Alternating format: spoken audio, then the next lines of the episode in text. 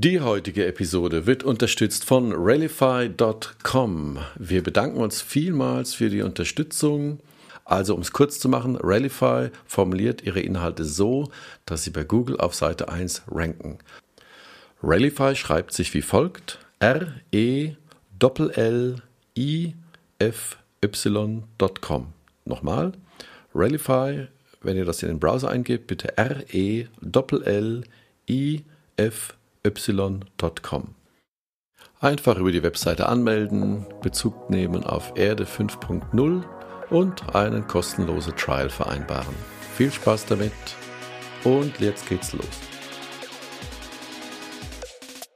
Im neuen Erde 5.0 Perspektivwechsel Podcast treffen sich Karl-Heinz Land und Roland Fiege regelmäßig mit spannenden Menschen und sprechen über die Herausforderungen der Zukunft, Fluch und Segen. Wir sprechen über die Chancen und Risiken von künstlicher Intelligenz und der Datenökonomie.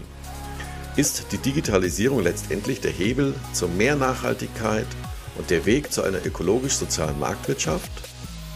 Eine kritische Betrachtung der Gegenwart mit einem optimistischen Blick in die Zukunft.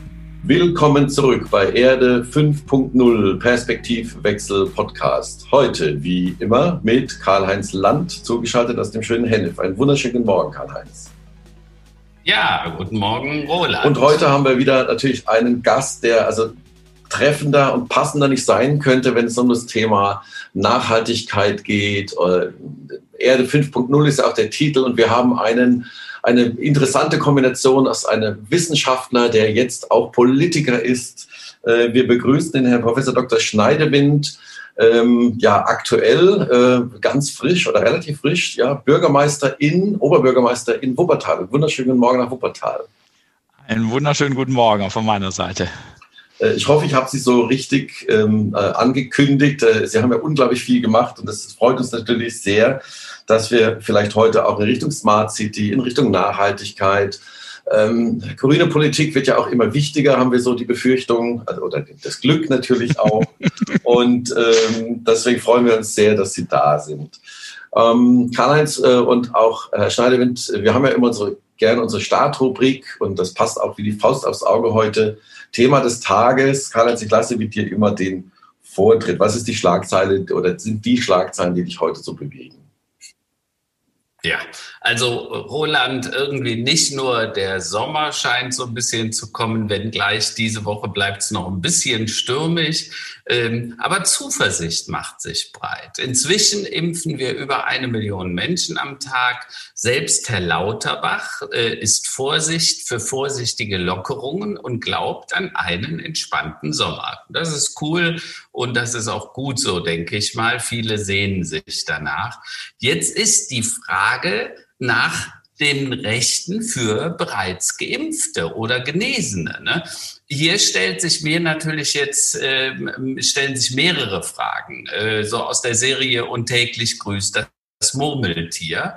Ähm, also die Frage ist, warum stellen wir uns die Frage nach den Rechten für Geimpfte oder Genesene erst jetzt? Dass das passieren würde, wissen wir ja. bereits seit mindestens zwölf Monaten. Ja, ähm, es ist äh, bereits wie beim Thema Masken, Lockdown, Impfstoffbestellung, Stech äh, Teststrategien, Corona-Warn-App und die Datennutzung und jetzt für die Rechte. Ähm, ich hoffe, hier zeigt sich jetzt nicht das Bild des deutschen Kleingeistes oder hm, lass es mich mal Neidgeistes nennen, ähm, denn äh, die ersten reden hier von Doppelbevorzugungen. Äh, also äh, einige Herren aus der CDU lamentieren betrunken scheinbar über, über Privilegien. Ja. Tatsächlich, hier geht es nicht um das äh, um Herstellen von Privilegien, sondern um das Wiederherstellen von bürgerlichen Grundrechten. Und wir alle sollten ein dringendes Interesse äh, haben, dass das so schnell wie möglich passiert, weil erst dann wird unser Leben und die Wirtschaft wieder normaler. Ich sage nicht normal. Ne? Äh, die Frage ist, lernen wir hier in Deutschland denn gar nichts? Äh, jemand Kluges hat mal gesagt, wir sollten einfach glauben, was wir bereits wissen. Das ist vielleicht nachher auch ein Thema, äh, was wir gerne mit dem äh, Uwe diskutieren würden. Ähm, dazu kommt, Herr Laschet hat nun Friedrich Merz in sein Wahlkampfteam geholt. Äh, böse ist, wer dabei Schlechtes denkt. Ich verstehe das ehrlich gesagt nicht. Ähm, mit wem die CDU nun verlieren möchte, ist doch eigentlich egal. Äh, vermutlich hat sich deshalb auch die CDU in Thüringen überlegt, Herrn Maaßen in den Deutschen Bundestag aufzustellen. Äh, stimmt, dann ist es auch wirklich egal, oder? Naja, und dann heute Morgen aktuell, Melinda und Bill Gates lassen sich scheiden, ne? nach 27 Jahren, also schade. Äh, die haben viel Gutes getan für die Welt, äh, gerade auch wenn es um äh, Seuchen und pa äh, Pandemien und Epidemien in der dritten Welt geht. Äh, und ganz aktuell hat heute Morgen Herr Habeck von den Grünen äh, gefordert, dass die CO2-Abgabe erhöht wird, äh, und zwar von etwa 25 Euro je Tonne CO2 auf 60. Und da dachte ich, das ist mal ganz spannend, das heute mit Uwe Schneidewind zu diskutieren. Ähm, äh, ich habe mal geschaut, was das denn für eine vierköpfige Familie bedeuten würde, die also ein eigenes Haus haben und zwei Autos und tägliche Fahrten zur Arbeit von äh, im Monat etwa 1700 Kilometer. Dann wäre das eine jährliche Mehrbelastung von 480 Euro. Und jetzt ist die Frage, ist uns das die Zukunft dieser Welt und unseres Klimas nicht wert? Und äh, ja, und damit äh, gebe ich eigentlich zurück an dich. Das ist natürlich schon ein sehr, sehr guter Einstieg. Äh, Herr Schneidewind, wenn Sie so den Blätterwald, den digitalen, äh, sich mal anschauen, gestern Abend und heute früh, was bewegt Sie so am, am meisten am heutigen Tag, den 4. Mai? Ja, also ich meine, äh, für mich ist eben faszinierend zu sehen, äh, was ähm, das Bundesverfassungsgerichtsurteil ausgelöst hat, ne? weil ich glaube, die Tragweite, die werden wir ähm, erst in den nächsten Monaten, Jahren so richtig sehen. Ne? Das das, äh, was ja in der politischen Debatte lange Zeit als Freiheitsbeschränkung wahrgenommen wurde, ne, diese ganzen Klimathemen, dass jetzt das Bundesverfassungsgericht sagt, das ist eigentlich eines der wichtigsten Freiheitsinstrumente für die jüngeren Generationen und damit natürlich ähm, den Klimaschutz äh, in eine Verfassungsbedeutung hebt, äh, die sie in ganz, ganz viele Bereiche ausstrahlen wird. Und wir merken das jetzt ja an den Intensivreaktionen aller Parteien. Also keiner will sich jetzt den Schneid abkaufen lassen. Das ist ja wirklich unglaublich, wie auch die Große Koalition äh, jetzt die eigenen Klimaschutzgesetze hinterfragt ne? und einen Söder mit äh, Klimavorschlägen da wieder alle überholt, damit natürlich letztlich auch den Kanzlerkandidaten der Union düpiert. Aber jetzt aus einer kommunalen Sicht ähm, wird das ja ein Riesenthema, wenn wir wirklich sagen, Klimaschutz wird damit auch Pflichtaufgabe für Kommunen. Das hat für Städte wie Wuppertal eine Riesenauswirkung, weil immer, wenn wir jetzt noch mehr in den Klimaschutz tun wollen, angesichts unserer schwierigen Finanzen, heißt es immer, dürft ihr nicht, ist eine freiwillige Leistung. Ihr müsst euch erstmal eure Pflichtaufgaben kümmern. Also wir kriegen dort ganz andere ähm, auch Instrumente. Und wir werden da in der nächsten Legislatur äh, eine intensive Debatte führen, die sich jetzt in dieser Heftigkeit, mit der alle darauf reagieren, ähm, eben niederschlägt.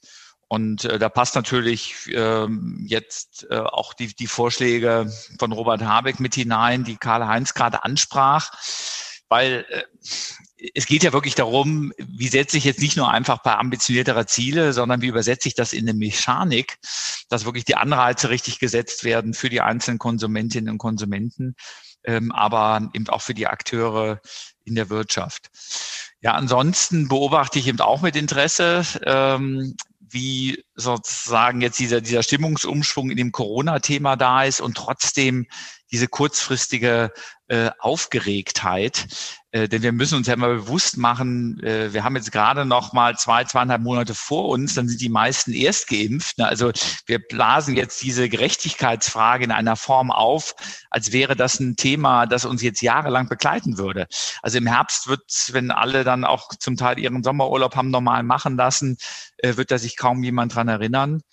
Äh, und das finde ich schon ein spannendes Phänomen, diese ähm, Aufgeregtheit in modernen Wohlstandsgesellschaften. Ne? Die Bild hatte heute irgendwie eine Schlagzeile, da ging es ja nicht mal um die Scheidung von Bill und Melinda Gates, sondern irgendein Kumpel von Lieferseits vom Tatort eliminiert worden. Ich mich fragte, in was für einer Republik leben wir, wenn hier in einem äh, der äh, sozusagen populär Leitmedien äh, sich äh, damit beschäftigt wird, auf Seite eins, dass irgendein Kumpel von Liefers, den kein Mensch kennt, nicht mehr im Tatort mit dabei ist. Also das ist ja ein Ausdruck davon, dass diese Gesellschaft anscheinend überhaupt kein reales Problem mehr hat, sondern sich auf Nebenschauplätzen bewegt, die einem natürlich Sorgen machen, weil da draußen sind ja hochreale Probleme.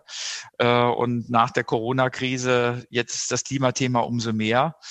Und man ja merkt jetzt auch an den Fundamentaltrends für die Grünen, die ja doch überraschend stabil sind, jetzt auch äh, in Woche zwei nach den Kanzlernominierungen, dass es doch in großen Teilen der Bevölkerung eine Sehnsucht danach gibt, nach politischen Programmen, die einen Kompass haben, ne? die, äh, also bei denen man den Eindruck hat, die äh, haben die relevanten Fragen auf dem Schirm und bieten in sich konsistente Antworten, auch jenseits äh, irgendwelcher Demoskopie. Ne? Also das sind so Themen, die, die mir durch den Kopf gehen, wenn ich durch die aktuellen Nachrichtenschlagzeilen schaue. Ja, Uwe, du hast das ja vorhin gesagt äh, mit dem Bundesverfassungsgericht. Ich bin der festen Überzeugung, dass vielen Menschen noch nicht klar ist, welche Signalwirkung davon ausgehen wird, in alle Bereiche der Wirtschaft, des Sozialen, der Ökologie und der Ökonomie. Weil eins ist vollkommen klar, ähm, dass das Bundesverfassungsgericht ja letztendlich gesagt hat, dass ihm die Gesetzgebungen nicht weit genug gehen. Das ist ja das Entscheidende. Sie sagen, jeder Mensch hat, so wie er ein Anrecht äh, äh, hat auf Unbeschertheit, Unbeschertheit, so hat er auch ein Recht, ein Grundrecht auf eine Natur, auf eine Umwelt, äh, die nicht beschädigt wird von uns. Und wirtschaftliche Interessen müssen eben mindestens im Ausgleich mit ökologischen Interessen gehen. Und du warst ja jahrelang, also zum einen, du warst sehr früh Professor. Du warst Professor unter anderem für Innovation und Nachhaltigkeit. Das finde ich insofern bemerkenswert, weil Weißt du, viele Leute belächeln mich. Ich habe ja in, im Buch Erde 5.0, das war übrigens ja fast gleichzeitig, du hast die große Transformation geschrieben als Buch und in dem Jahr habe ich äh, dieses Buch Erde 5.0 veröffentlicht. Äh, und ein guter Freund hat auch noch äh, äh Zukunft 4.1. Ne? Da haben wir mal zusammen in, in Wuppertal drauf angestoßen, äh, als man das noch konnte. Und ähm, aber du hast sehr früh auch diesen Zusammenhang zwischen Innovation und Nachhaltigkeit gesehen. Und ich werde oft belächelt, weil die Leute denken, na ja, das ist so ein digitaler Spinner, äh, dass der jetzt erfindet, dass die Digitalisierung und die, der technologische Fortschritt die Welt retten kann, äh, lassen mal quatschen, ja, so unter uns. Aber du als Professor, als Chef des Wuppertaler Klimainstituts vertrittst ja sehr ähnliche Thesen. Und meine Frage an dich, wie kommst du denn überhaupt darauf? Weil du hast das ja extrem früh gesehen. Also da, da habe ich es noch überhaupt nicht verstanden, wie die Zusammenhänge sind. Da hast du schon die ersten Bücher und auch deine Professur zu dem Thema gemacht. Ich meine, ich bin ja, ähm, äh, sag mal, gelernter Betriebswirt. Ich komme ja aus der Managementlehre. Also mich hat das ja immer fasziniert, wie kommt eigentlich Bewegung, äh, wie kommt Neues ähm, in Gesellschaften hinein. Äh, und darum, darum bin ich am Ende auch in so Managementstudium gelandet, weil das sind natürlich, äh, sagen wir, die Kraftorte, ne? also in denen die neuen äh, Ideen entstehen, in deren Kreativräume da sind, neu, und das sind ja nicht nur neue Technologien, das sind neue Organisationsmuster, neue Geschäftsmodelle. Ja. Also das ist ja das Faszinierende auch an unserer Wirtschaftsordnung, dass sie eben diese äh, individuelle Kreativkraft immer wieder entfesselt Anreize dafür schafft. Und ich gleichzeitig mhm. aber äh, natürlich dann in meinem Studium immer mehr merkte, wenn das nur Selbstzweck ist, ne, dann führt das sehr, sehr schnell, auch gerade unter bestehenden ökonomischen äh, Randbedingungen, nicht immer dazu, dass auch die Welt wirklich besser wird. Das war ja, gerade wenn man aus einer Stadt wie Wuppertal kommt, so als äh, Ursprung der Industrialisierung, das ging ja lange einher. Ne? Menschen wie Bayer oder Siemens, die wollten ja die Welt wirklich auch besser machen. Ne? Die hatten eine Vision von Wohlstand, einem guten Leben für möglichst viele Menschen. Und ihre technologischen Entwicklungen bereiteten den Weg dafür. Ne? Bayer, Textilfarbstoffe. Textilmaschinen, die in Wuppertal entstanden. Plötzlich konnten sich nicht nur die Adligen halbwegs anständig kleiden, sondern es wurde für alle Menschen möglich. Und jetzt im mhm. modernen Kapitalismus ähm, seit 20, 30 Jahren schlägt das natürlich immer mehr um. Ne? Also wir fragen uns, ist die zehnte Schokoriegel-Innovation und die Dr. Best Zahnbürstenforschung, ist die wirklich noch so ein entscheidender Beitrag für ein besseres Leben? Gerade wenn man dann die ganzen negativen Effekte ökologisch und sozial dieses Wohlstands sieht. Und da wird dann eben klar, und das hat mich ja die letzten zehn Jahre beschäftigt, wie müssen eigentlich kluge Rahmensetzungen aussehen? Wo kommt äh, Staat und Politik mit hinein, um diese wichtige Innovationskraft immer wieder eine Richtung auch zu geben? Ne? Aber ohne die Innovationskraft, ne, ohne das Erfinden, ohne neue Technologien, neue Organisationsmuster kommt keine Bewegung rein. Da kannst du noch so viel regulieren dann bleibt der Laden tot. Und dieses Gleichgewicht zu finden, ne? also wie nutze ich die, die Innovativ-Power und bringe das aber zusammen äh, dann mit äh, einer Welt, die ein Stück besser wird. Das ist ja so mein, mein Leitthema. Äh, aber es kommt eben ursprünglich auch aus der Innovationsperspektive, da hast du absolut recht. Das ist in der Tat sehr, sehr interessant, wenn ich kurz äh, was anmerken darf. Also so die, die, die kurze sag mal, Wirtschaftshistorie, wenn wir überlegen, Shareholder Value, Quartalsdenke, das ist ja schon lange bekannt, dass das auch betriebswirtschaftlich keinen Sinn macht. Dann hat man sich überlegt, sowas wie eine Balance Scorecard, um auch andere Aspekte ins Performance Management reinzubringen, außer quasi ja die, die Endvermögensmaximierung.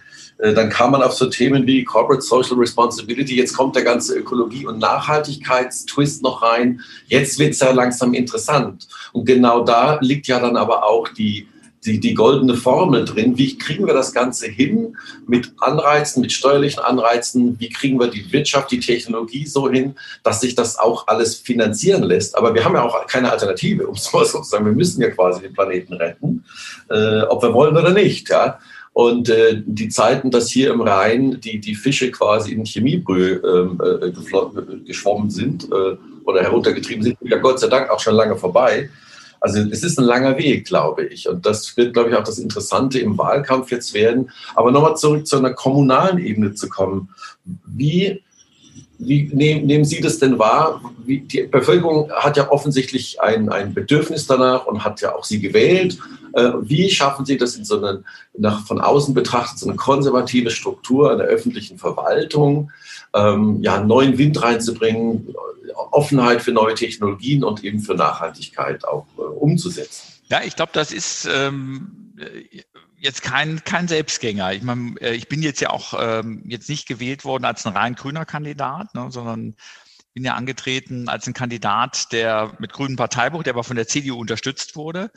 Und äh, jetzt auch für viele CDU-Wähler war, sagen wir, mein Profil mit dem wirtschaftswissenschaftlichen Hintergrund aus einer gewissen christlichen Verankerung äh, eben immer auch so eine Gewähr dafür, dass das mit Augenmaß passiert. Ne? Und das ist jetzt eben genau die Herausforderung.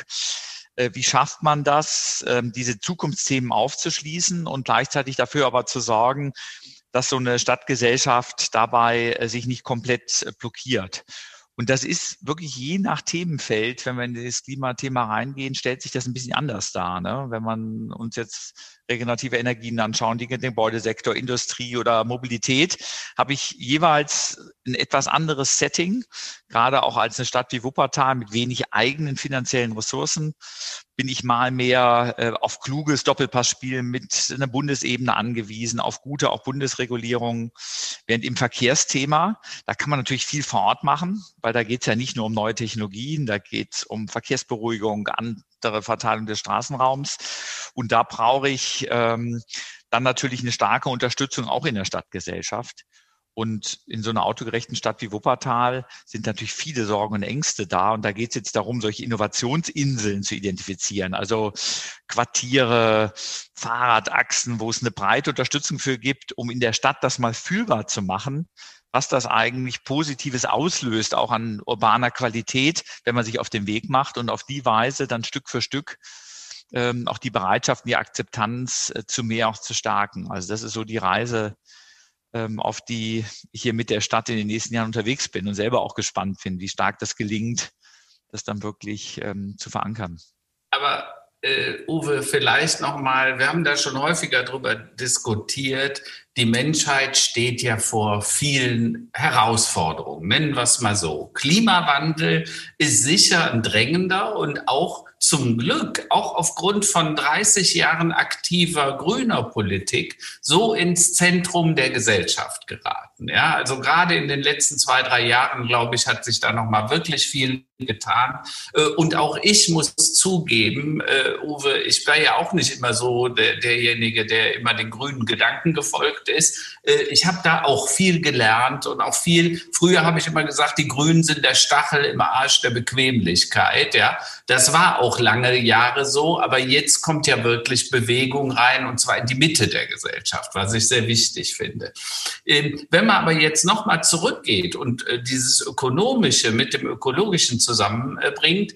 Ich bin ja ein totaler Fan von Josef Schumpeter. Und Schumpeter, der hat ja diesen Satz gesagt, ähm, dass die schöpferische Zerstörung dazu dient, Systemfehler zu beheben und eine Neuordnung in den etablierten Wirtschaftssystemen herzustellen. Ne? Und da ging es dem Schumpeter ja sehr stark um Innovation und Innovationsmanagement, weniger um die Nachhaltigkeit, glaube ich, sondern er dachte an das Ökonomische aus erster Sicht. Ähm, das andere kann man aber sehr gut da rein interpretieren. Und die Frage ist, kann es denn sein, dass auch jetzt diese Systemfehler, denk an den Tönnies Fleißskandal, denk an die Automobilindustrie, denk an, wie wir mit der Umwelt umgegangen sind, wie wir Straßen ausgebaut haben und so weiter, statt zu gucken, dass die Güter auf die Schiene kommen und, und, und. Da gibt es ganz viele Dinge. Kreuzfahrtindustrie, 19 Euro nach Malle fliegen, ne? äh, was kostet die Welt und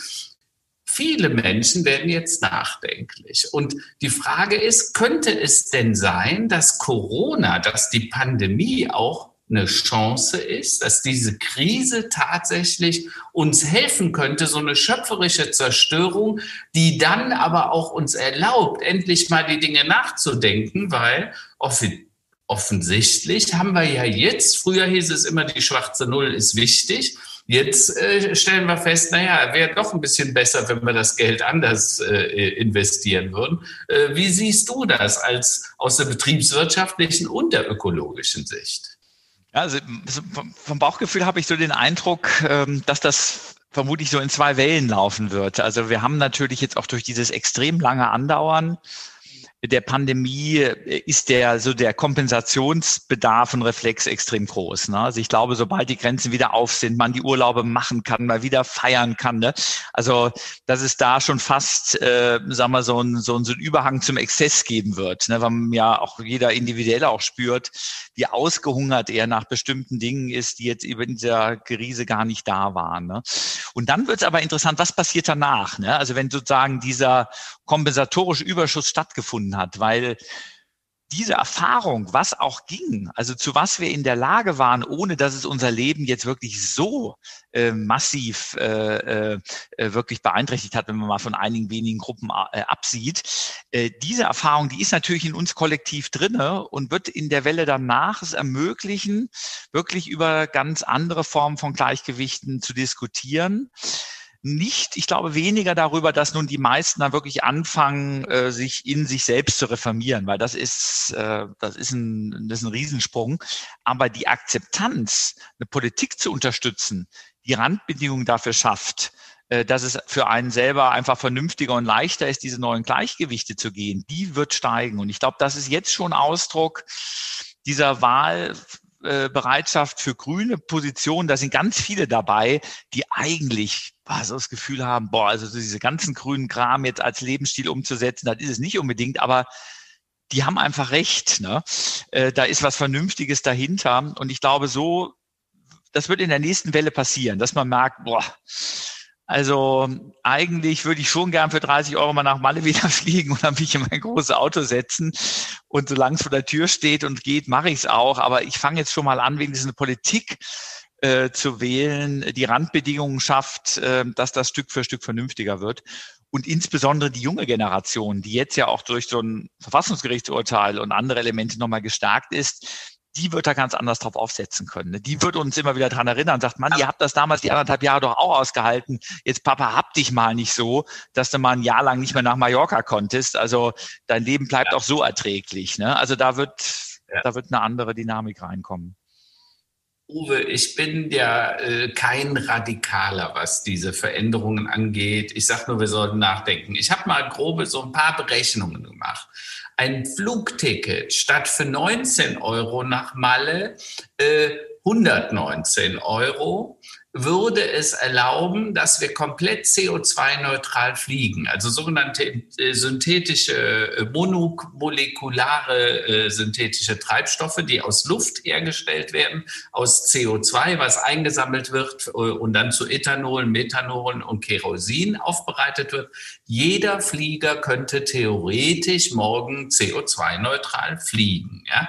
Ähm, wenn wir ein Euro mehr pro Kilogramm Schweinefleisch bezahlen. So sagt mir ein Freund, der ist Landwirt, der hat so eine soziale äh, Landwirtschaft hier in Hennef in der Gegend, in Hanf. Und der Bernd Schmitz, der sagt, ein Kilogramm mehr pro Schweinefleisch und wir könnten theoretisch alle Biofleisch, wir bräuchten keine Massentierhaltung mehr. Ja?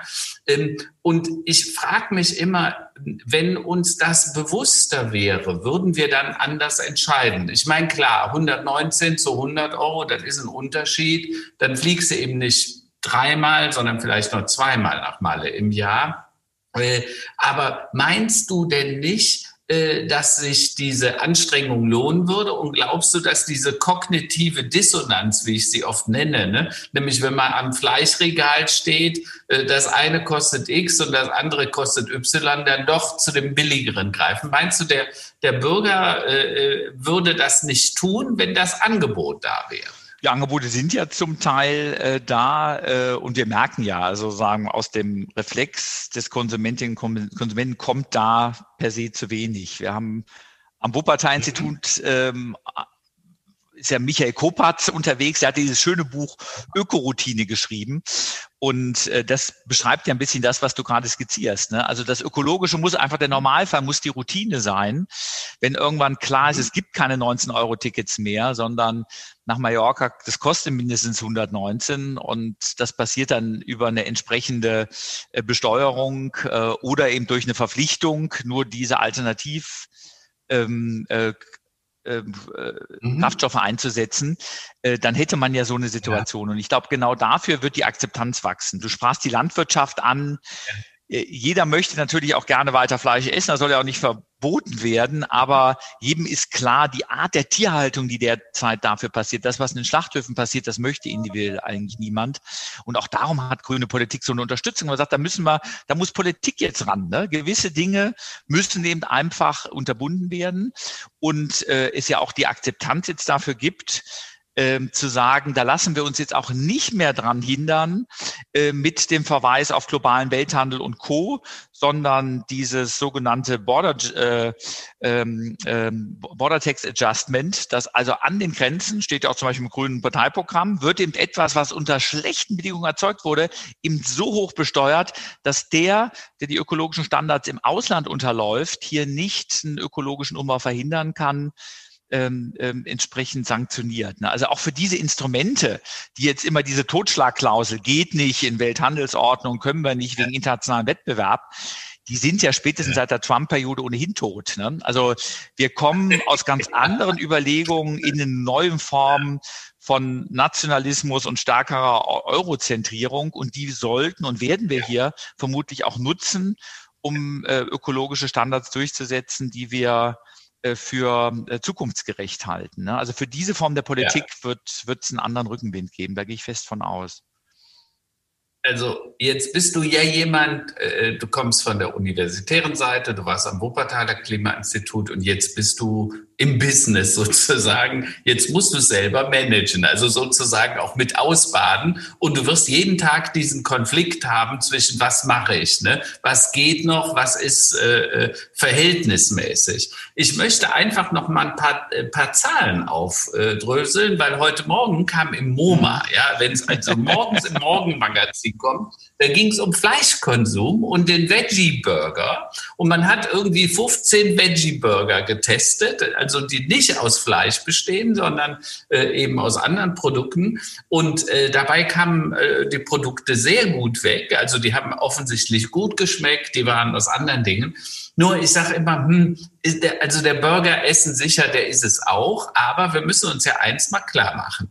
Deutschland hat, glaube ich, im vorletzten Jahr etwa 750 Millionen Tonnen CO2 emittiert.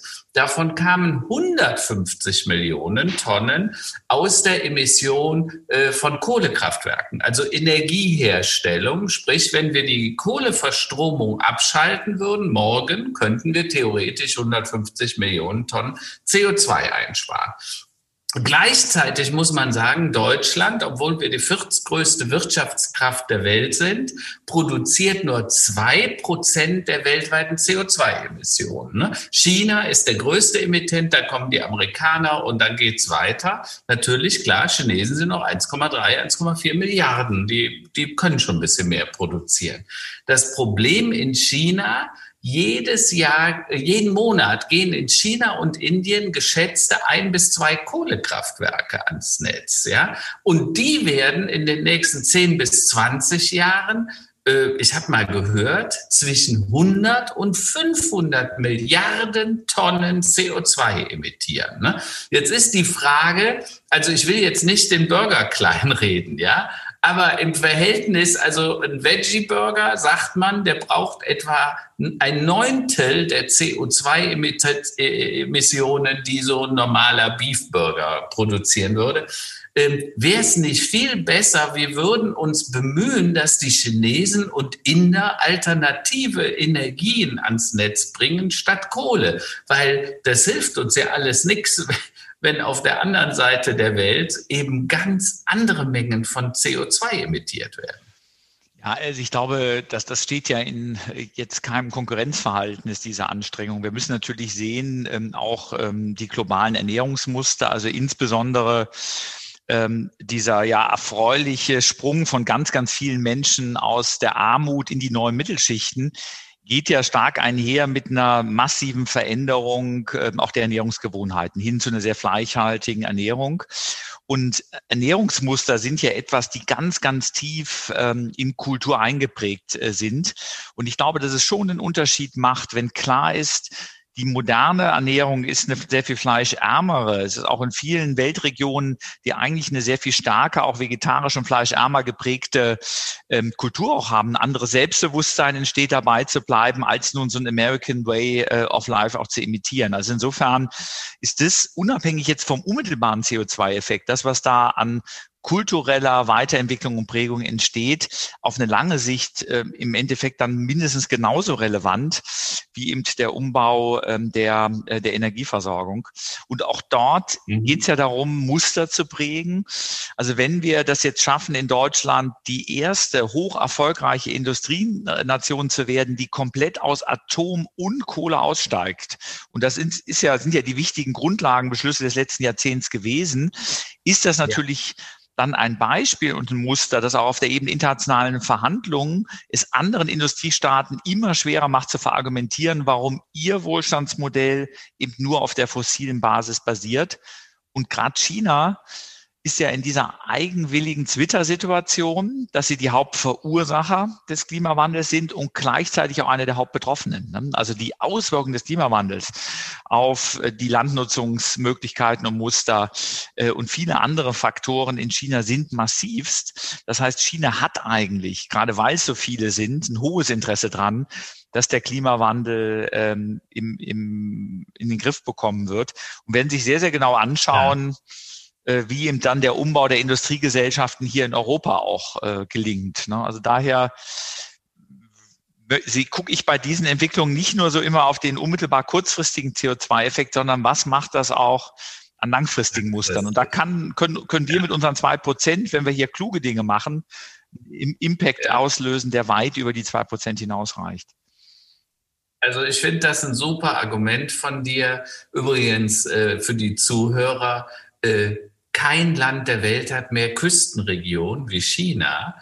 Und die werden, äh, ich glaube, 70 Prozent der Bevölkerung in China lebt tatsächlich in den küstennahen Regionen. Das heißt, die werden unter Umständen am stärksten betroffen, wenn die Meeresspiegel ansteigen würden. Und natürlich hat man gesehen, jetzt gerade denk mal an die Olympischen Spiele vor ein paar Jahren, da hat man wochenlang vorher die Industrie abgeschaltet. Ja, die haben also einen künstlichen Lockdown gemacht, weil die Luftverschmutzung so schrecklich möglich war, dass du ja teilweise, ich war in Shanghai und du konntest teilweise die andere Straßenseite nicht sehen. Also so schlimm war das in manchen Regionen ähm, und äh, äh, da musste, musste was passieren. Deshalb, ich glaube, man sollte die Chinesen dann nicht unterschätzen und ich plädiere ja immer dafür, dass wir jetzt eine Ökonomie aufbauen, äh, die, wir sind ja immer Exportweltmeister gewesen. Wir sollten dafür sorgen, dass wir jetzt zum Beispiel die Dinge Wuppertal oder auch in, äh, was ihr da mit Circular Valley macht, also Thema Kreislaufwirtschaft, das finde ich vorbildlich. Äh, und das, was wir in der Forschungs-, im Forschungszentrum Jülich machen, übrigens ehemalige Kernforschungszentrum, ist jetzt ein Forschungszentrum, das sich sehr stark mit Wasserstoff auseinandersetzt und eine führende Rolle inzwischen in Europa hat. Und ich finde das toll, wenn wir diese Technologien, zum Beispiel auch was die da mit den E-Fuels machen und so weiter, wenn man die möglichst schnell exportieren würde und dadurch eine Wirtschaft anstoßen, dass wir Exportweltmeister bleiben, aber von nachhaltiger Energie, von nachhaltigem Wirtschaften, von nachhaltigen Technologien, die für andere dann, aber auch letztendlich für uns dann wirklich einen Hebel darstellen. Ja. Äh, die Frage ist nur, wie könnte man das äh, aus deiner Sicht noch besser machen? Ihr macht es ja vor in, in, in Wuppertal. Äh, vielleicht beschreibst du mal die Idee des, weil ich glaube ja, diese Kreislaufwirtschaft ist die einzige Chance zu einer wie ich es immer nenne, ökologisch-sozialen Marktwirtschaft zu kommen. Ne? Weil wir müssen wirklich fair bewerten, was es wirklich kostet. Äh, und vielleicht äh, beschreibst du mal, was ihr da im Wuppertal vorlebt. Ja, ich meine, dieses Thema ähm, Circular Economy, ähm, das ist ja sozusagen das Next Big Thing äh, nach dem Klimadebatte, weil wir ihr sehen müssen, ähm, das, was ja insgesamt aus dem Gleichgewicht gerät im globalen Maßstab, sind die Stoffkreisläufe. Ne? Und da gehört der Kohlenstoffkreislauf, der ist eben der, der uns jetzt als erster um die Ohren fliegt. Ne? Also wenn diese ganze gelagerten fossilen Rohstoffe mit einer Intensität und einer Kurzfristigkeit extrahieren und die Atmosphäre geben, äh, der ja der Faktor äh, millionenfach schneller ist, als sie aufgebaut wurden und damit ein Schlüsselkreislauf äh, erheblich äh, in Ungleichgewicht gerät. Aber wir sehen das an den äh, Plastikstrudeln äh, in den Meeren, an äh, sagen wir, der, dem, dem Nachweis ganz bestimmter Chemikalien im, im Fett von Eisbären überall äh, in der ähm, Antarktis, ähm, an äh, Engpässen, die wir haben bei ganz bestimmten kritischen Rohstoffen zum Teil ja solchen, die wir jetzt brauchen für die Energiewende, wenn wir an die Batterien denken,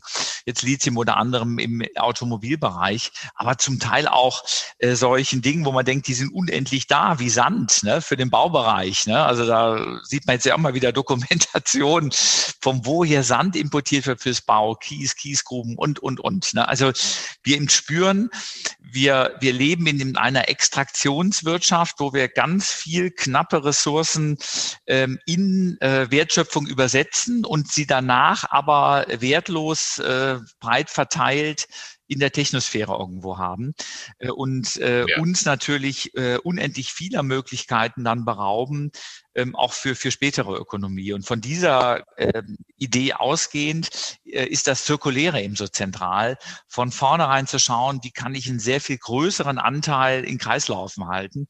Das wird nie zu 100 Prozent ja. gehen, jetzt allein aus äh, Entropie ähm, äh, Regeln heraus, ja. aber wir können natürlich viel, viel mehr erreichen und damit einen ganz anderen und sehr viel sorgfältigeren Umgang mit den Ressourcen erzeugen. Und es ist ja nicht nur die technische Kreislaufführung, sondern sich immer wieder zu fragen, ist das, was ich da extrahiere, was erzeugt das eigentlich für einen langfristigen Nutzen und wie wege ich diese Nutzen ab? Wo kann ich Dinge komplett vermeiden? Wo kann ich klüger nutzen? Also da steckt dann ja eine ganz andere Form auch von ressourcensensibler Ökonomie dahinter. Ne? Und ja. das macht einfach Sinn, sowas hier in Europa intensiv voranzutreiben, weil das eigentlich eine Kultur ist, mit Dingen umzugehen. Und die kann sich insbesondere in solchen Volkswirtschaften festsetzen, die ein Stück weiter sind. Also ich meine, die Tatsache, dass hier wir vielleicht bald eine grüne Bundeskanzlerin haben und die ganze Welt nur drauf schaut, diese deutschen Spinner, was geht denn da ab, ist ja Ausdruck davon, dass wir der globalen Entwicklung einfach ein paar Jahrzehnte voraus sind. Und deswegen ist Deutschland und äh, vermutlich jetzt auch Wuppertal in seinem ganzen Rahmen ein guter Ort, solche Konzepte vorzudenken, ja. hier diese Ideen zu entwickeln, äh, die wir einfach brauchen, um, um global äh, insgesamt zurechtzukommen. Jetzt die Frage an dich. Äh, ich bin ja kein besonders äh, großer Fan der reinen Elektromobilität, weil ich sage, es geht nicht entweder oder, sondern wir müssen beides. Ich glaube, dass der Verbrenner eine, eine tolle Maschine ist, hocheffizient, nur die sollte nicht mehr mit fossilen Treibstoffen betrieben werden, also Thema synthetische Treibstoffe. Aber ich glaube auch nicht, wenn wir jetzt alles auf Elektro umstellen, zumindest in der Fläche, ne, weil in Städten macht das ja teilweise noch Sinn. Aber wenn du an die Fläche denkst, denk an Länder wie China, da wird das gar nicht funktionieren. Du müsstest ja Millionen von Kilometern Kabel verbuddeln, Rohstoffe haben. Äh, denk an das Eisen, denk an das Messing, das Kupfer, das wir brauchen würden für die Stromleitung. Und Batterien sind ja nun, wissen wir, nicht die besten Energieträger. Und das werden die auch die nächsten nächsten Jahrzehnte wahrscheinlich nicht bleiben, selbst wenn sie sich um Faktor 5 verbessern. Äh, ein Liter Diesel bringt dich immer noch irgendwie knapp äh, 30 äh, Kilometer mit einem kleinen Wagen. Äh, du bräuchtest 50, 60 Kilogramm Batterie, um dich so weit zu bringen. Also da gibt es physikalische Grenzen. Wie, wie stehst du dazu? Sagst du auch entweder oder oder sagst du auch, nee, wir brauchen beides und wir brauchen vor allen Dingen ein neues Denken von Mobilität, also eine ganz andere Konzepte? Ich meine, da bin ich so ein bisschen bei Schumpeter. Du hast das ja am Anfang angesprochen. Also ähm, das, das Wichtigste jetzt an diesem äh, Shift in Elektromobilität ist es, dass es das bestehende Muster ne, äh, privater äh, Verbrennungsmotor-basierter Mobilität erstmal durchbricht. Ne? Also dass eine Industrie, die sich dem über 30 Jahre komplett verweigert hat. Ich weiß noch, als ich damals anfing im Berufsleben, Anfang der 90er, strategische Beratung, VW, Goodyear, ne, die hatten damals die ersten Elektroautos. Da war das eigentlich schon angedacht mit Fester und anderen. 30 Jahre lang hat diese Industrie es verstanden, an ihrem bestehenden äh, Erfolgsmodell äh, fortzusetzen, die Autos immer größer werden zu lassen, die Motoren immer effizienter zu machen, aber nicht an das grundsätzlich heranzugehen. Das ist der eigentliche Wert dieser Elektromobilitätsoffensive, dass man plötzlich merkt, was diese Industrie leisten kann, wie die jetzt dreistellige Milliardenbeträge investiert und sich komplett neu erfindet. Und dann ist das Beste an der Batterie ihre mhm. Schwäche. Sie kann eben nicht eins zu eins den Verbrennungsmotor ersetzen, weil sie viel ineffizienter ist, weil wir die Reichweitenthemen haben. Das heißt, bei dieser Mobilität müssen wir über klügere Mobilitätsmuster nachdenken. Ne? Wir brauchen ganz andere Ansätze, die Mobilität auch reduzieren. Denn da bin ich bei dir. Die schlimmste ökologische Katastrophe wäre, wenn wir den bestehenden Automobilbestand, der jetzt ja noch weiter anwächst, von Verbrennungsmotoren eins zu eins auf Elektromobilität übersetzen. Dann hätten wir nicht nur massivste ähm, Strom- und Energieverbräuche, die am Anfang ja auch noch fossil hergestellt sind, sondern auch eine stoffliche Katastrophe. Aber die Konsequenz daraus ist nicht beim Verbrennungsmotor zu bleiben, sondern die Mobilitätssysteme so weiterzuentwickeln, dass ich mit sehr, sehr viel weniger gefahrenen Kilometern, klugen Ridesharing, klugen Stadtentwicklungskonzepten Mobilitätsbedürfnisse mit einem sehr, sehr viel geringeren Transportumfang äh, abdecke. Und dann ist es, äh, da muss man sehen, bei dieser Restmenge, die man dann braucht, das ist da ein guter Mix. Und da werden sich die Systeme etabliert haben, Aktuell sollte man klar sagen, aufgrund des geringen äh, Verfügbarkeit der synthetischen Kraftstoffe in großen Mengen sollten wir die fokussieren auf den Flugverkehr und den Lkw-Transport, da wo eine Elektromobilität eben überhaupt nicht geht oder hoch ineffizient ist. Aber den Pkw-Bereich, da den Kurs jetzt der kompletten Elektromobilitätswende zu forcieren, um den Systembruch hinzubekommen, das halte ich für, für ganz essentiell. Äh, vielleicht wundert ihr euch, dass ich heute so wenig äh, rede. Das liegt daran, dass direkt vor meinem, vor meinem Fenster, vor meinem Bürofenster im Hintergrund ein Presslufthammer aktiv ist. Äh, auch ich versuche, was zum äh, Klimaschutz beizutragen und lasse hier Versiegelung im Garten aufbrechen. Und da steht, ich sehe auch direkt vor meinen Augen eine Zisterne, die hat die Größe, wie man früher, das kennt ihr vielleicht noch an den Straßenrändern, ich bin zwei Öltanks, also so ein Riesending, äh, um halt hier Regenwasser auch zu nutzen, äh, ja. da ich natürlich auch meinen Beitrag äh, kleinem Wenn wir reden, handelst du schon. Ja, ja. Das ist doch sehr schön. genau. Die Photovoltaik ist quasi schon im Anmarsch hier. Und es ist, ähm, ich denke auch, dass wir diese, diese Verhaltensänderung bei den Bürgerinnen und Bürgern, die muss, ähm, die haben wir auch schon geschaffen.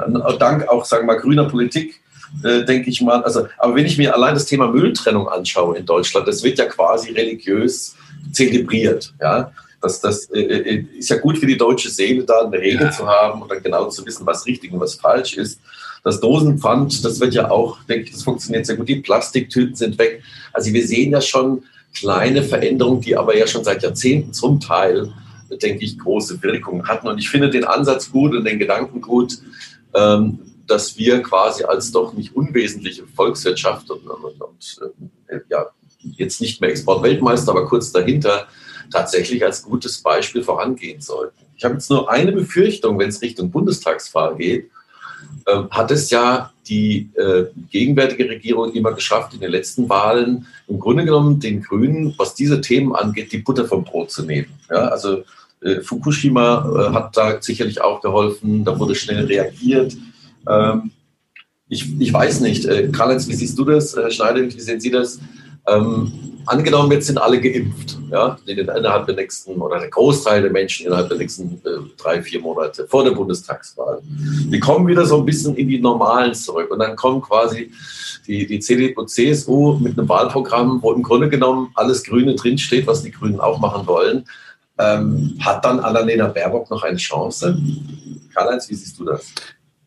Also ich persönlich glaube ja. Ich glaube, es ist tatsächlich ein Ruck in die Gesellschaft geraten. Ähm, äh, weißt du, ich will hier niemanden einseitig blämen in der Politik, weil, weil so Politikbashing finde ich blöd. Also ich finde zum Beispiel die, die, auch die CDU, FDP hier in Nordrhein-Westfalen hat einen guten Job gemacht, äh, gerade auch Herr Laschet in vielerlei Hinsicht. Aber ja, in ja. mancherlei Beziehungen sage ich halt, äh, glaube ich, dass diese Aufbruchwille nicht so deutlich erkennbar ist. Und ich glaube, dass diese, äh, dieses, es gab ja diese Diskussion pro Söder gegen Laschet, dass das gar nicht so sehr mit Herrn Laschet zu tun hatte, sondern vielmehr, dass man einen Aufbruch sehen wollte. Man wollte eine Reform sehen. Ähm, und äh, die Frau Baerbock, äh, die, die bringt diesen Aufbruch auch, also diesen Reformwillen. Und ich ja, glaube, dass ja. Deutschland nach Jahren der Agonie so ein bisschen, und das ist, ich will das gar nicht als verschuldet nennen, jedes Land hat ja immer die Regierung, die es äh, verdient, sozusagen, ja. Aber jetzt haben wir auch einen Punkt erreicht und die Pandemie hat das nochmal äh, auf, ja, auf, ja, zum Überlauf gebracht, das Fass, dass die Leute sagen, hey, ja, wir müssen reformwilliger werden. Ne? Das Problem ist, äh, wenn man die Leute fragt, wollt ihr den Wandel, dann sagen die alle ja. Willst du dich wandeln? Dann sagen die, jo, vielleicht. Ne? So. Und das ist so ein bisschen das Problem, was ich sehe. Aber ich habe das Gefühl, dass das bis September durchaus halten könnte, dass die Grünen hier durchaus Oberwasser kriegen. Ich persönlich habe ja eine bestimmte Präferenz. Ich würde mir die auch gerne vorstellen mit einer grün-schwarzen Regierung. Ja, das könnte ich mir gut vorstellen. Äh, ähnlich wie es ja in Wuppertal auch schon vorgelebt wird und inzwischen ja auch in einigen anderen äh, äh Bereichen. Und deshalb äh, glaube ich, ja, das wird sich äh, durchhalten lassen. Ich weiß nicht, äh, Uwe, wie siehst du das? Wie ist deine Einschätzung? Ich meine, man kann ja, könnte ja jetzt ironischerweise ganz gelassen drauf schauen. Also ich meine, äh, die CDU hat die letzten zehn Jahre unter der Kanzlerschaft Merkel hoch erfolgreich sozialdemokratische Politik umgesetzt. Ja, ja. Wenn jetzt unter einem Kanzler Laschet äh, ein komplettes grünes Programm umgesetzt wird, äh, ist das doch auch gut. Es kommt ja immer darauf an, was am Ende bei rauskommt. Und ich finde das ja einfach faszinierend, was jetzt passiert. Ne? Also wie sich jetzt ja überschlagen wird in engagierten Klimaschutzprogrammen. Ne? Scholz hat vorgelegt, Söder das ist doch das Entscheidende, dass man eben merkt, ähm, diese Themen sind in der Mitte der Gesellschaft angekommen und äh, der, der, die grünen Umfrageerfolge sind einfach ein Indikator dafür. Und ich kann heute keine mehrheitsfähige Politik nicht mehr machen, wenn ich dort nicht liefere. Ne? Es könnte vielleicht für die Grünen sogar komfortabler sein, sozusagen als starker Koalitionspartner darauf zu achten, äh, dass dann ein künftiger Regierungschef äh, äh, bei den Themen äh, weiter engagiert bleibt, als äh, jetzt selber in der Regierungsverantwortung natürlich äh, äh, immer wieder auch äh, in ganz, ganz viele Gefahren hineinzulaufen, auch dann in der Realpolitik äh, Glaubwürdigkeit einzubüßen. Also insofern, glaube ich, können die Grünen sehr gelassen drauf schauen. Das Wichtige ist einfach, dass ihre Themen dort sind und dass sie ihren inhaltlichen Kompass ja. klar vorantreiben und äh, dann, das habe ich ja nun im Kleinen jetzt hier auch vor Ort gemerkt, also Wahlergebnisse haben einen solchen Stimmungsfaktor, ne, der dann in dieser Phase der eigentlichen Wahl nochmal durchschlägt. Äh, das kann man eben kaum kalkulieren. Wichtig ist, dass die Grundsatzstimmung und Trends in eine bestimmte Richtung gehen. Und ähm, das, das wird jetzt ein total spannendes nächstes halbes Jahr. Äh, aber da Prognosen sind da, glaube ich, äh, schwierig, wie es am Ende ausgeht. Äh, aber die Grundrichtung, die, also was, was in der Programmatik eine Rolle spielen wird nach dem 26. September, ist, glaube ich, immer klarer. Uwe, du bist schon ein guter Politiker. Ne? Ich sage immer, äh, äh, Prognosen sind dann besonders schwierig, wenn sie die Zukunft betreffen. Ja, da, das habe ich auch schon gehört. Ja.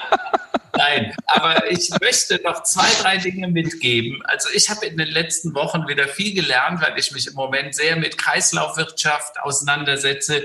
Wir haben ein großes Projekt, wo wir ein sogenanntes Sustainability Management System aufbauen. Uwe, wir hatten auch schon mal gesprochen. Du hattest mir ein paar wichtige Tipps gegeben. Ich rede da mit verschiedenen Playern, auch vom Wuppertaler Klimainstitut, die du mir ans Herz gelegen hast. Und in und da setze ich mich halt mit Kreislaufwirtschaft. Also wie kannst du einen fairen Preis überhaupt ermitteln für etwas? Also ich sage mal Rauchen war ja nie billig. Ne? Also die Zigarette hätte wahrscheinlich 100 Euro das Stück kosten müssen, wenn du die ganzen Folgekosten, also Krebserkrankungen, Aufenthalte in Krankenhäusern mit eingepreist hättest. Wir haben das halt sozialisiert. So ähnlich haben wir das beim, äh, bei der Kernenergie gemacht. Ne? Wir haben die Kosten, der Strom war sau billig, aber nachher war er doch teuer und er wird auf die nächsten 1000 Jahre und 100.000 Jahre wahrscheinlich auch noch sehr teuer bleiben. Das werden wir merken, wenn wir die Folgekosten und da haben wir Fukushima und Tschernobyl überhaupt noch nicht eingepreist. Ja, weil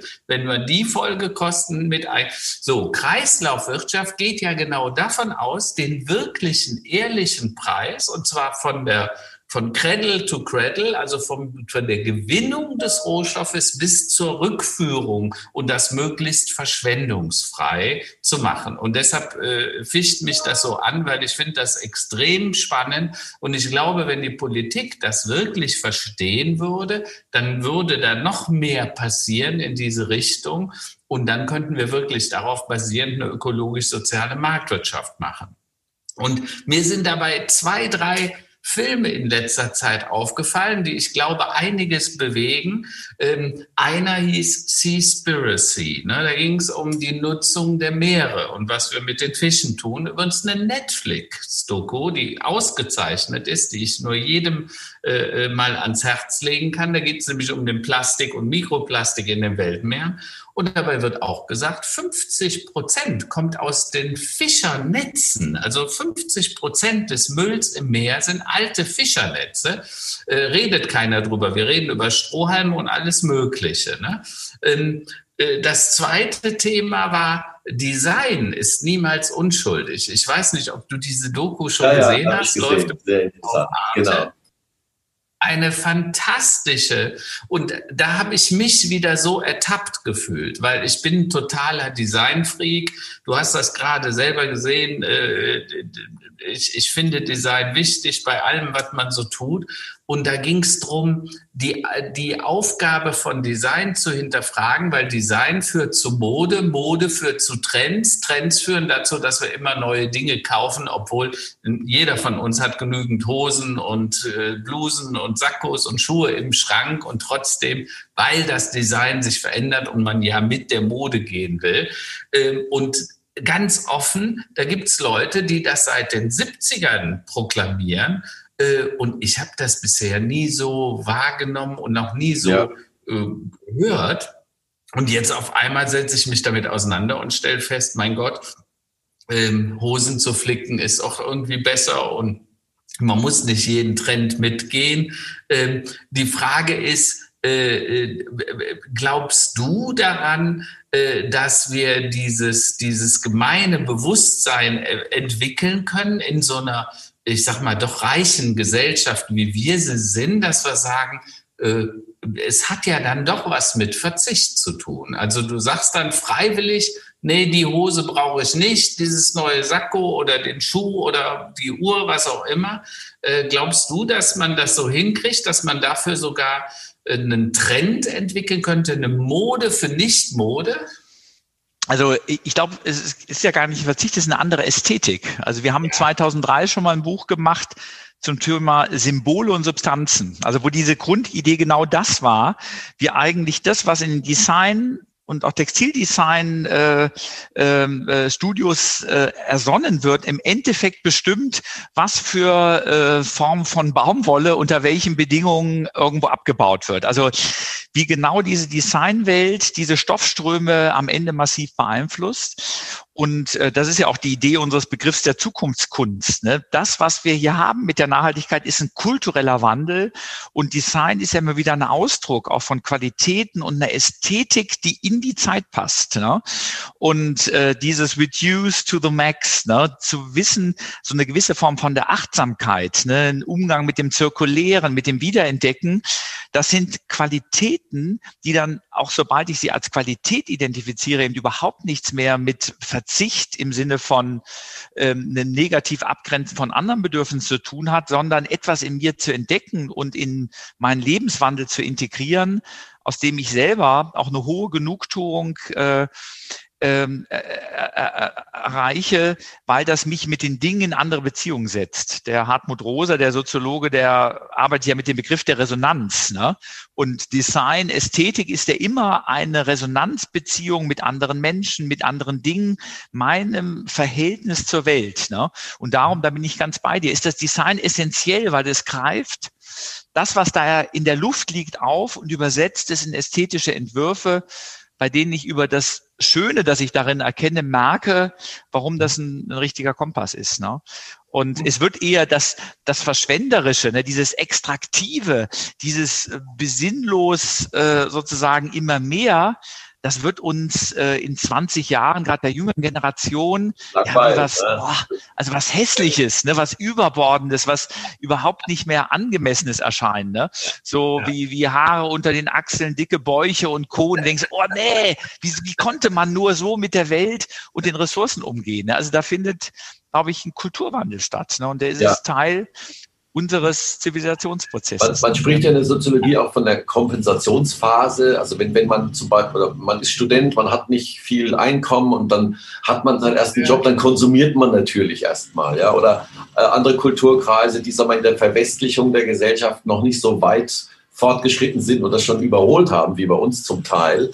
Äh, die hängen natürlich da noch dran und in denen ist das vielleicht noch wichtig. Und ich denke auch, dass wir bei uns in unserem Kulturkreis das gar nicht so arg als Verzicht wahrnehmen werden, sondern eher als Besinnung, also, also zur Besinnung kommen. Also geht es mir zumindest ja.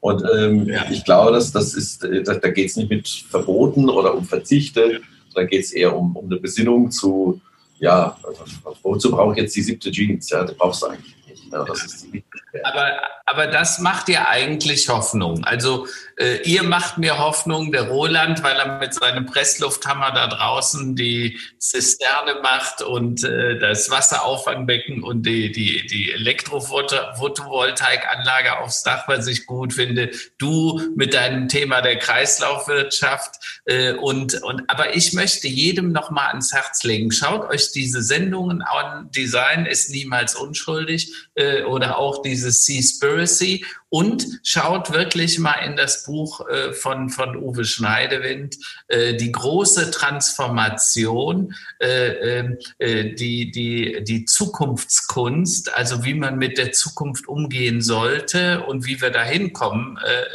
Ich glaube, das kann für alle noch mal ein bisschen augenerhellend sein, weil mir, haben, mir haben die Dinge sehr die Augen. Dann war das quasi dein Top und Flop oder dein Top der Woche, kann man das so sagen? Nee, Hast du noch einen extra Der Woche? Andere, aber du sagst, wenn ich dran bin. ja, dann gehen wir doch direkt jetzt in unsere Abschlussrubrik. Ähm, Tops und Flops der Woche. Wenn du schon so fleißig und gut dich vorbereitet hast, Karl-Heinz, dann bitteschön. Ja, also die Tops für mich sind ganz sicher diese absehbaren Lockerungen, die auf uns zukommen mit dem Impfen. Wir werden sehen, die Exponentialität gilt auch manchmal im positiven Sinne. Die Entwicklungen können sich nachher auch wirklich verstärken, selbst verstärken, beschleunigen, sowohl was die Umwelt angeht, als auch in dem Falle, was die Pandemie und Impffähigkeit angeht. Wir müssen nur vernünftig damit umgehen und sollten davon ausgehen, es wird ein New Normal werden. Es wird nicht die alte Welt sein, die wir in den nächsten Jahren erleben. Und die Flops äh, für mich sind ganz klar diese gewalttätigen Auseinandersetzungen am Wochenende wieder von diesen Querdenkern, diesen Verschwörungstheoretikern. Äh, ich will ja nicht allen unterstellen, dass sie nur Böse äh, im Schilde führen. Manche lassen sich da quasi indirekt auch instrumentalisieren. Aber ich finde es halt immer noch erschreckend. Wir sehen, jetzt wird die Lage in den Krankenhäusern ja ein bisschen besser. Ich selbst bin, wir sind betroffen, ein guter Freund von uns, der, der ist jetzt wieder aus dem Krankenhaus nach Hause gekommen mit äh, knapp 60 Jahren und der, den hat's richtig erwischt und der sagt, mein Gott, das wird mich noch Monate begleiten, weil er einfach so geschwächt ist. Und das alles dann gleichzeitig zu sehen, ich verstehe die Unruhe, ich verstehe auch, dass wir alle jetzt, Entschuldigung, die Schnauze voll haben, aber jetzt noch ein bisschen durchhalten und Vernunft walten lassen, glaube ich, ist äh, wäre eine gute Geschichte. Das, ist ein, das hast du sehr schön gesagt. Herr Schneidewind, haben Sie bestimmte Tops und Flops der Woche vorbereitet für uns? Ja, also ich meine, die Tops, ich habe das am Anfang ja schon angedeutet, sind wirklich diese ganzen äh, jetzt schon absehbaren Nachwirkungen des äh, äh, Verfassungs Gerichtsurteils, ne? also auch zu sehen, welche Dynamik das überall in der Politik auslöst, unabhängig von der politischen Farbe, also welchen mhm. Schwung in das Thema reinkommt, das macht einfach Mut für das mhm. Klimathema. Ja, Flops, ähm, ja, diese Nominierung jetzt von Hans-Georg Maaßen in Thüringen für die CDU, mhm. das äh, zieht ein Stück runter, weil es eben einmal zeigt, äh, wie tief unsere Gesellschaft dort noch gespalten ist, auch zwischen Ost und West. Und mhm. es natürlich die Chancen jetzt für ein schwarz-grünes Bündnis erheblich erschwert. Ne? Und ich ja. arbeite hier vor Ort extrem gut zusammen. Also ich merke, mit einer wirklich aufgeklärten Großstadt-CDU, da ist viel möglich. Ne? Also im Wertegerüst, also da entsteht etwas, was breite Teile in der bürgerlichen Gesellschaft erreicht. Also mir macht das hier sehr, sehr viel Spaß. Äh, aber es ist klar, mit, mit Personen wie Hans-Georg Maaßen und einigen anderen äh, wird es auch für Grünen dann irgendwann extrem schwer. Äh, und da muss man hoffen, dass da Armin Laschet einen klaren Kompass behält, dann auch unabhängig vom konkreten Wahlergebnis, dass diese Option dann nicht alleine durch äh, solche Extrempositionen äh, scheitert. Also das hm. hat mich jetzt ähm, ein bisschen runtergezogen diese Woche. Ja. aber vielen Dank für das gute Gespräch. Hat wieder viel Spaß gemacht, aber das war mir ja klar, wenn es mit euch beiden ins Gespräch geht. Wir werden auch gleich pünktlich Schluss machen. Ich wollte noch äh, zu den Tops und Flops der Woche. Ich kann auch da jetzt kaum noch mal was hinzufügen. Also so eigentliche Flops außer den genannten Dingen von Karl-Heinz habe ich jetzt nicht wirklich viel hinzuzufügen. Ähm, als, als Top der Woche immer hier mein Cliffhanger. Was macht der Garten? Was macht quasi die Umgestaltung, die Renaturierung hier so ein bisschen? Äh, wir hatten äh, Handwerker erwartet äh, diese Woche Montag. Wann kamen sie? Letzte Woche Mittwoch, also quasi zu früh äh, standen die hier und haben quasi mit viel Muskelkraft angefangen, hier Rambazamba zu machen. Also ähm, es, das ist das eine Top, das geht hier voran. Ähm, und das zweite Top ist auch ein privateres. Das, das, Karl-Heinz, du weißt, dass es steht eine größere Festivität an im September, ähm, ja. dass wir dafür jetzt auch endlich mal einen Termin gefunden haben, äh, aus einer wilden Ehe mal was Ordentliches zu machen. Und äh, ich hoffe, dass ihr dahin alle äh, so weit geimpft sind, dass alle guten Gewissens im Freien mit 30, 40 Personen dann auch zusammenkommen können. Das waren so die, die Tops der Woche selbstverständlich. Und äh, dann würde ich auch äh, wünschen, wir denke ich mal allen, dass wir mindestens genauso viele Tops der Woche haben. Und äh, bedanke mich sehr äh, vielmals bei Herrn Schneider. Tolles Gespräch. Ja. Uwe, vielen Dank äh, und schöne Grüße an die Zuhörer. Am Wochenende sollen es bis zu 27 Grad werden. Sonnencreme nicht vergessen auf. dann, genau. Oh, ich aber nicht bei uns im Wuppertal. Okay, in dem Sinne, alles Gute. Alles Gute. Bis dann. Alles Gute. Tschüss. Gute Woche. Gute Woche.